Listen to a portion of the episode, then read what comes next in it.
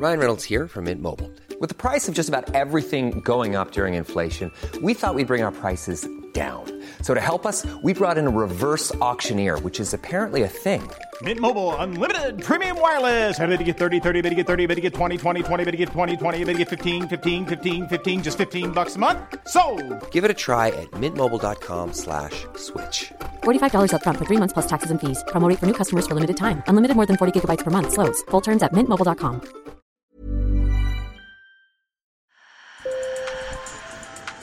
Bonjour. Hello. Hola. Marhaba bikoum. sur le fil. Le podcast d'actu de l'AFP. Des nouvelles choisies pour vous sur notre fil info.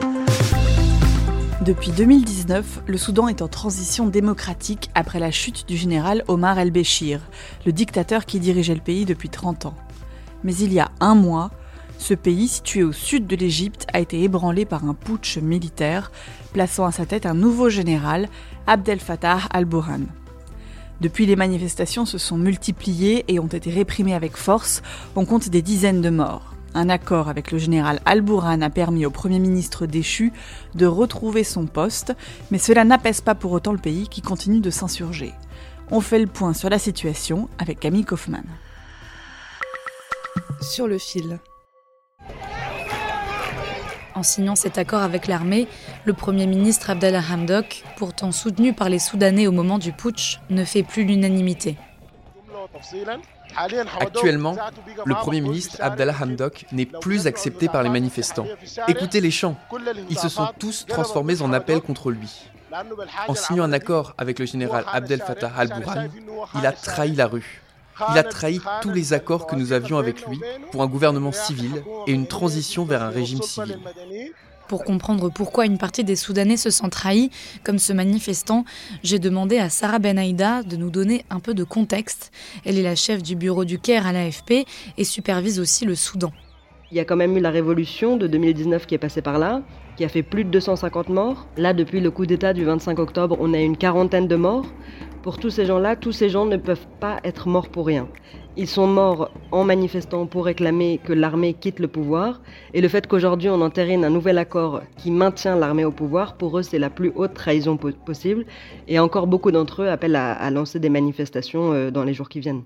Pourtant, le Premier ministre Abdallah Hamdok affirme que cet accord est un succès et le chef de l'armée soudanaise, lui, assure qu'il respecte les civils pro-démocratie.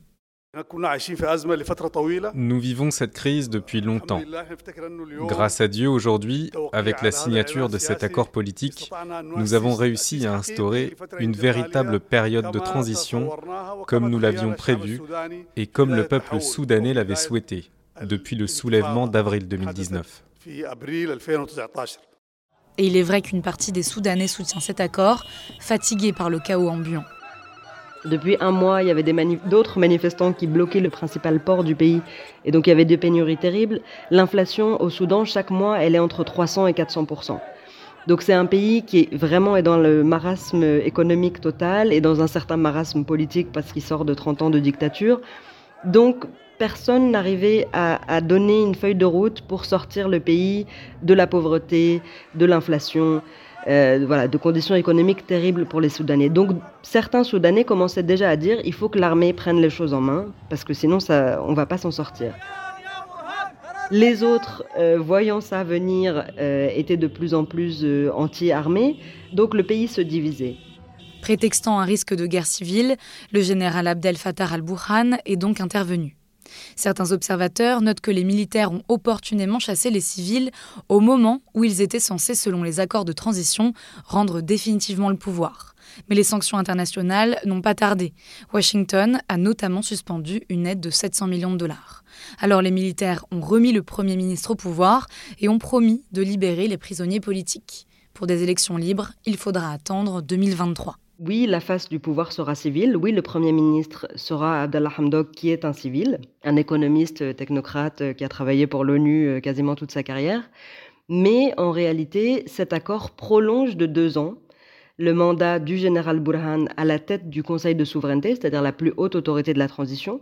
Donc le pouvoir ne sera pas transféré aux civils jusqu'aux élections, alors qu'il devait l'être. Et surtout, durant tout ce mois de coup d'État, le nouveau pouvoir militaire, les généraux ont eu le temps de purger la plupart des institutions, les médias, euh, les entreprises publiques, la plupart de leurs dirigeants ont été limogés et remplacés par d'autres les banques publiques aussi.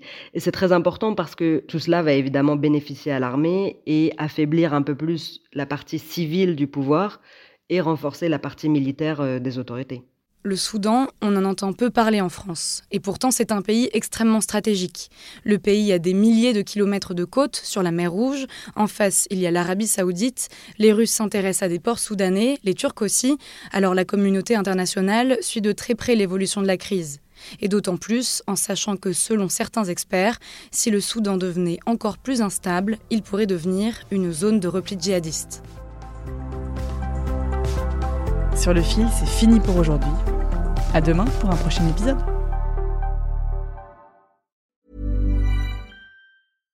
When you make decisions for your company, you look for the no-brainers. And if you have a lot of mailing to do, stamps.com is the ultimate no-brainer. It streamlines your processes to make your business more efficient, which makes you less busy.